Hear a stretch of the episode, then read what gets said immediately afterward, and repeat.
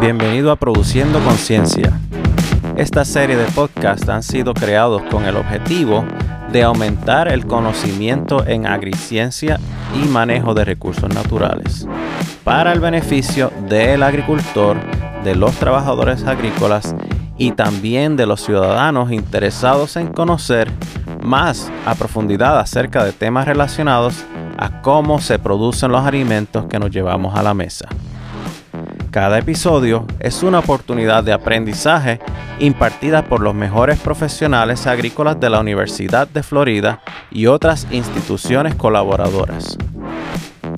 Les invitamos a que se abroche el cinturón mientras Jonael Bosques y Francisco Rivera los guían en otro episodio de Produciendo Conciencia. Sabemos que para la producción de carne o leche en los animales considerados como rumiantes, como lo son las vacas, las cabras, las ovejas, entre otros, es esencial la producción de forrajes de alta calidad para mejorar el desempeño y la eficiencia de la producción en nuestras fincas. Si los animales no consumen la cantidad necesaria, su sistema digestivo no va a funcionar bien y el animal tendrá problemas en la salud al contrario, pastos de baja calidad van a reducir la producción de la operación agrícola. Y para hablar sobre ese tema de producción de pastos tropicales, hoy tenemos a una invitada muy especial, la doctora Susica Pagán, agente agrícola en ganado lechero de la Universidad de Puerto Rico. Saludos Susica, bienvenida a Produciendo Conciencia. Saludos, muchas gracias por la invitación en participar a su programa. Pues Susica, muchas veces nosotros vemos que nos encontramos eh, con una persona que viene a la oficina buscando ayuda y como agentes de extensión tenemos que proveerle eh, los recursos educativos que ellos necesitan. Y tenemos personas que vienen, ya compraron un terreno, ya metieron animales, y empiezan como que de atrás para adelante. Quieren tener una, buena producción, pero no hicieron la planificación necesaria que, ellos necesitan para ser exitosos. Y entonces como, como agente de extensión, en el trópico específicamente, que es donde tú estás en Puerto Rico, eh, yo sé que tú también has visto esa situación. ¿Qué, qué necesidades tú has hallado de que los agricultores tienen, pero que ellos no lo saben en cuanto a la producción de forraje? Pues una de las situaciones que uno encuentra, ¿verdad? Cuando está atendiendo estos clientes que llegan a nuestras oficinas, es que eh, invierten o piensan solamente en el animal y eh, se le olvida en tener un forraje de calidad, una pastura, ya sea en su finca, o de dónde va a obtener ese forraje para alimentarlo a, sus animales. En el caso de Puerto Rico es, es crítico porque los alimentos concentrados o ya preparados pues vienen de afuera y eso le va añadiendo unos costos al alimento, ¿verdad? Y eso significa que va aumentando los costos de producción. lo otro, ¿verdad? El, clima, las especies de forraje, pues tienen, ¿verdad? Sus retos de por sí. Eh, estamos viendo en los últimos años que enfrentamos unos periodos de sequía, así que tenemos que estar buscando o moviéndonos a una especie forrajera que sean tolerantes a esos periodos de sequía y también que sean flexibles, que se puedan usar esos forrajes para lo que es pastoreo o tal vez cuando sea necesario la preparación de, de o algún otro forraje conservado. Una pregunta que quizás sería bueno hacerte sería, ¿cuál es la cantidad de animales recomendadas por cuerda? Porque eso es una pregunta que tenemos y acá en, en, Florida, por ejemplo, son un animal por cada dos acres.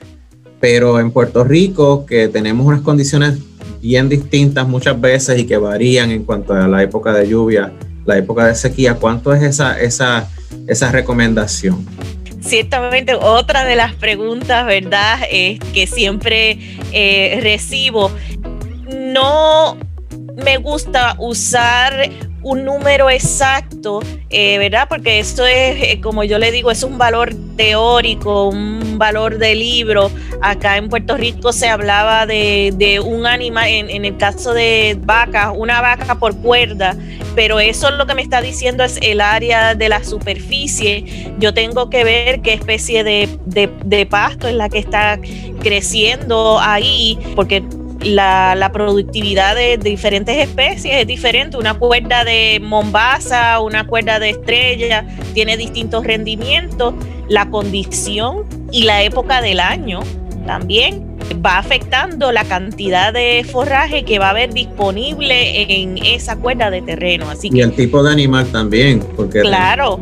tenemos, tenemos vacas, tenemos cabras con becerro, eh, que diga, perdón, vaca con becerro, no, solamente es el tipo de animal, también el tipo de producción que vamos a tener. Sabemos que un animal de mil libras puede consumir 30 libras de materia seca, pero si el animal pesa menos de mil libras va a necesitar menos alimento y si está en una etapa diferente de producción no es lo mismo un animal de carne que un animal de, de leche.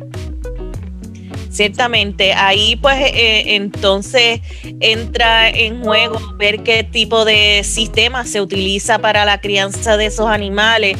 Si es pastoreo, estamos hablando de que hay que estar ajustando eh, por época del año, por la etapa de crecimiento de esos animales, o sea que siempre esos sistemas de pastoreo, esas rotaciones tienen que ajustarse a, a lo que está sucediendo en estos predios.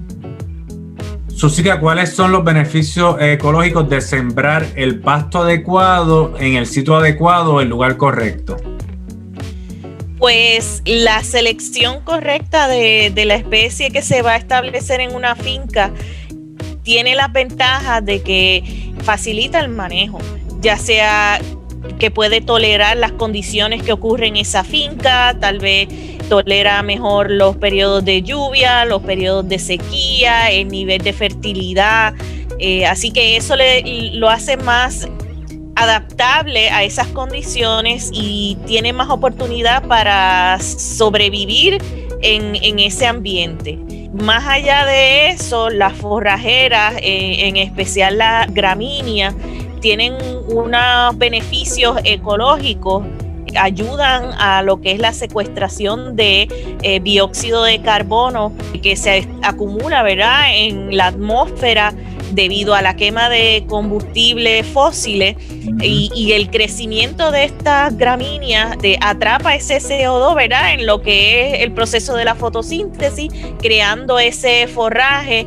En el caso de las braquiarias, tienen otras características que, van a, crear un exudado que ayuda a reducir este, la liberación de gases de eh, óxido nitroso a la atmósfera.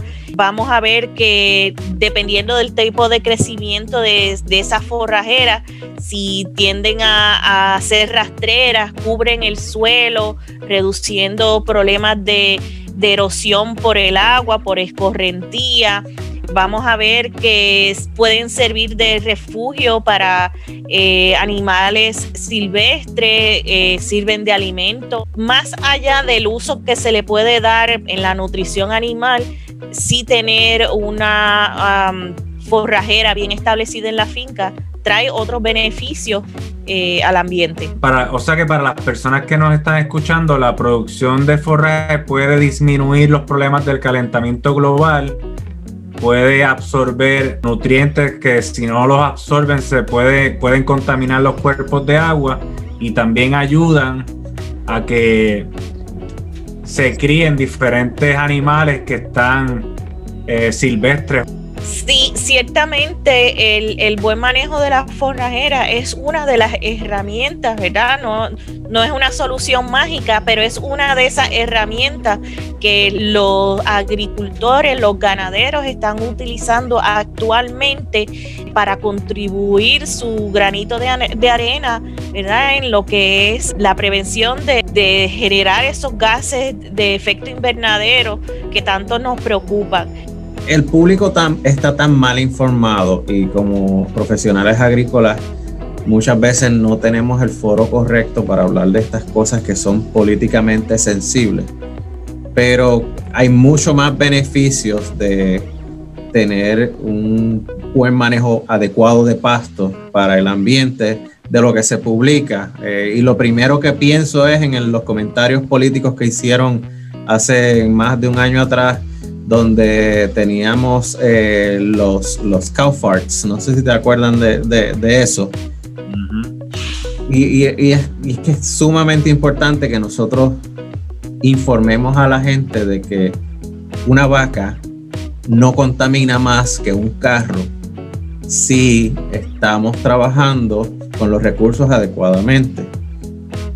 Eh, más aún, el problema sigue siendo de que el que alimenta al mundo es menos del 2% de la población y están bien ocupados tratando de, poner su mejor esfuerzo en producir, ser viable, pero el mensaje no está llegando. Y, y qué bueno que estamos hablando de este tema, porque realmente el agricultor es el dueño de tierra, tiene mucho más que perder eh, cuando él contamina el ambiente de lo, que, de lo que pensamos y por eso muchos de los agricultores están adoptando estas prácticas agrícolas para mejorar eh, su producción. Aquellas personas que no lo saben y aquellos agricultores que, están, que son principiantes deben de utilizar los recursos de extensión para planificar de una manera más adecuada la manera en que van a, invertir sus recursos. Todo tiene un impacto en el ambiente y para mí lo importante es que la gente entienda que desde la finca a los agricultores sí les importa esos temas y sí se están tomando medidas y ajustes para eh, reducir el impacto ambiental que pueda tener la ganadería eh, en el ambiente. Y nuevamente, los forrajes es una alternativa que contribuye a manejar eh, correctamente los animales para reducir ese impacto. Y para producir y para maximizar ganancias. Claro, van de la mano. Más allá de eh, ese, ese, ¿verdad? Esa es la, la, idea que siempre se ha visualizado que el agricultor lo único que le interesa es producir, producir, producir, pero ya llegamos a un punto que es producir conservando o protegiendo los recursos y, y sí nuestros agricultores, nuestros ganaderos eh, les, les gusta y están aprendiendo y están adoptando prácticas para llegar a eso.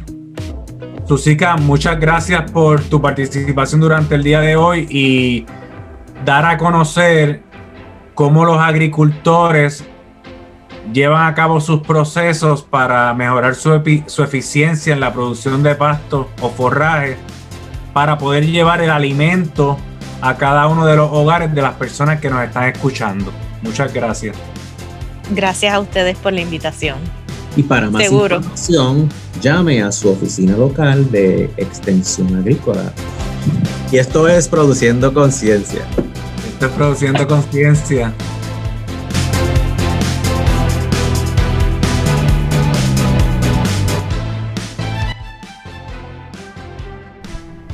Y esto es Produciendo Conciencia.